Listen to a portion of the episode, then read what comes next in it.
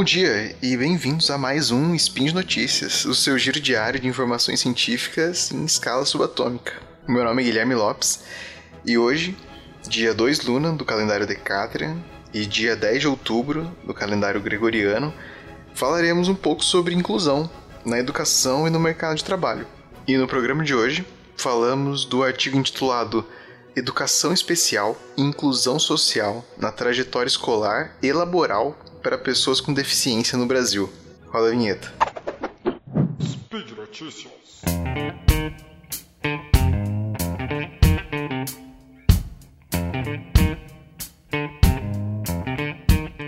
A ideia desse trabalho é comentar sobre educação inclusiva e a inclusão de deficientes no mercado de trabalho especialmente através de políticas públicas adotadas pelo governo a partir da década de 90. Os primórdios da educação de pessoas com alguma deficiência vêm de ambientes separados do ensino regular.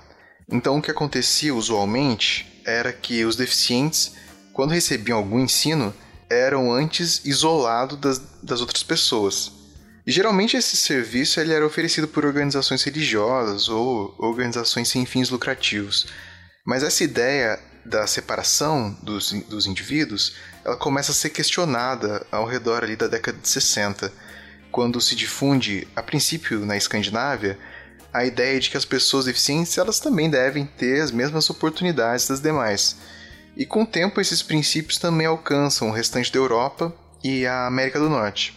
Os Estados Unidos foram influenciados por essas ideias e, com o tempo, acabaram também influenciando outros países pelas medidas que eles tomaram na sequência dos anos 60, como uma lei de 77 que garantia educação pública para pessoas com deficiência. Hoje em dia, os Estados Unidos contam com um sistema de educação inclusiva, no qual existe um processo uniforme para classificar a deficiência do aluno, e com a permissão dos pais, a escola tem um período de 60 dias para consultar administradores, psicólogos, professores, enfermaria e outros profissionais, se eles precisarem, para definir se o aluno pode ou não participar das atividades escolares e, se esse aluno for aceito, é preparado um plano, então, com materiais necessários, serviços, tecnologias que esse aluno vai precisar para o ingresso correto dele nas atividades da escola. Inclusive, é bem interessante que eles tenham esse processo uniforme para a classificação das deficiências dos alunos, porque as características das limitações de cada pessoa elas podem mudar bastante. Cada aluno pode ter uma deficiência diferente, e mesmo quando eles têm os mesmos tipos de deficiência, elas podem ter severidades diferentes. E mesmo quando elas têm a mesma severidade, elas podem limitar o aluno de uma forma diferente dos demais, a depender do contexto a, em que ele está exposto. Voltando para o artigo agora, os Estados Unidos eles não são o único exemplo de educação inclusiva.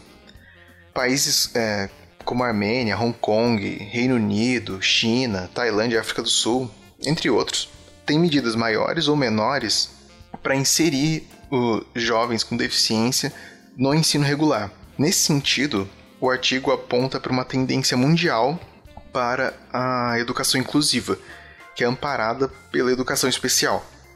Essa tendência ela também atinge o Brasil, mas já mais para frente, porque embora a Constituição de 88 já garantisse a educação para todos, é só em 94 que se lança a Política Nacional de Educação Especial que permite que as crianças deficientes entrem em escolas regulares, mas eh, não podiam entrar de qualquer jeito. Era requisitado para essas crianças que elas entrassem só se conseguissem acompanhar o ritmo de alunos não deficientes. Então, até aqui, era pouco exigido da escola que ela se esforçasse para absorver o aluno deficiente. Em 99, essa situação muda, porque entra em vigor um decreto que define a matrícula compulsória de crianças deficientes em cursos regulares, desde que elas sejam capazes de se integrar ali aos cursos. Essa medida ela acaba levando as escolas públicas a oferecerem educação especial em alguma medida. E finalmente, em 2007, é implementado o Plano de Metas Compromisso Todos pela Educação, que garante a todos os alunos o acesso ao ensino regular. Olhando os dados, ali a partir de 2007, 2008, fica nítido o aumento da participação de crianças deficientes na educação regular. Em 2008, o número de matrículas em classes regulares ele ultrapassa as matrículas em escolas especiais.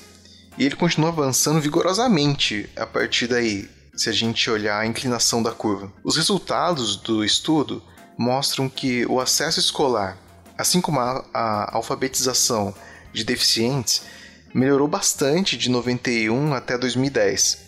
O artigo ele usa os censos de 1991, 2000 e 2010 como fonte de informação para poder fazer as afirmações que ele traz. Essa diferença ela se deu principalmente pelas escolas passarem a adotar a educação especial e não por uma maior cobertura de escolas voltadas exclusivamente para alunos deficientes.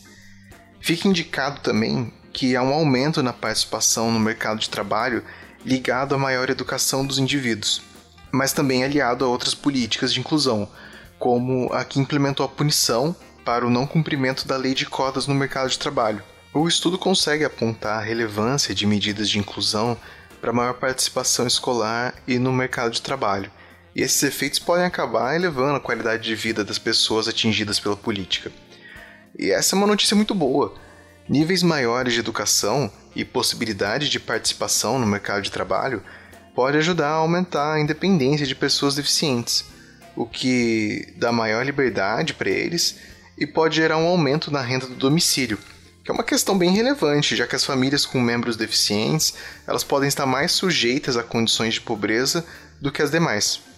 Famílias com pessoas deficientes podem estar sujeitas a gastos altos com medicamentos ou tratamentos. Além disso, é comum que essas famílias precisem desprender algum membro para cuidar desse ente necessitado, o que impede que o cuidador procure trabalho.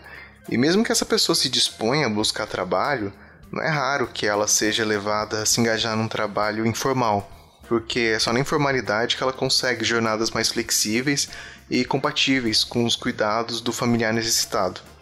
Avaliar políticas públicas é super importante para garantir a tomada de decisão pautada em evidências permitindo que a gente consiga investir nossos recursos em medidas corretas, assim como que a gente ajuste políticas públicas já implementadas.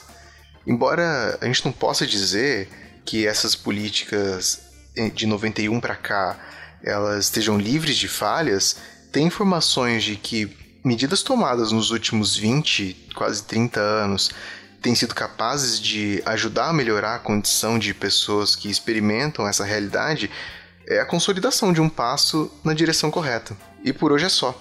Eu lembro que todos os links comentados estão aqui no post. E se você tiver ficado interessado ou for um conhecedor desse assunto, venha participar da discussão aqui com a gente. Deixa lá o seu comentário, seu elogio, sua crítica, sua declaração de amor ou seu meme preferido. Eu lembro ainda que esse podcast só é possível acontecer por conta do seu apoio no patronato do SciCast, tanto no Patreon quanto no Padrim. Um grande abraço e até amanhã.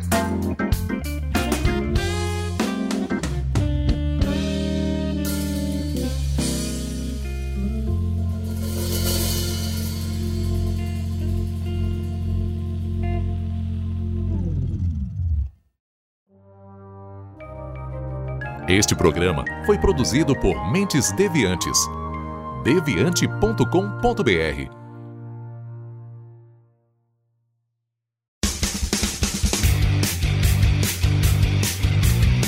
Cortes, edição de podcast.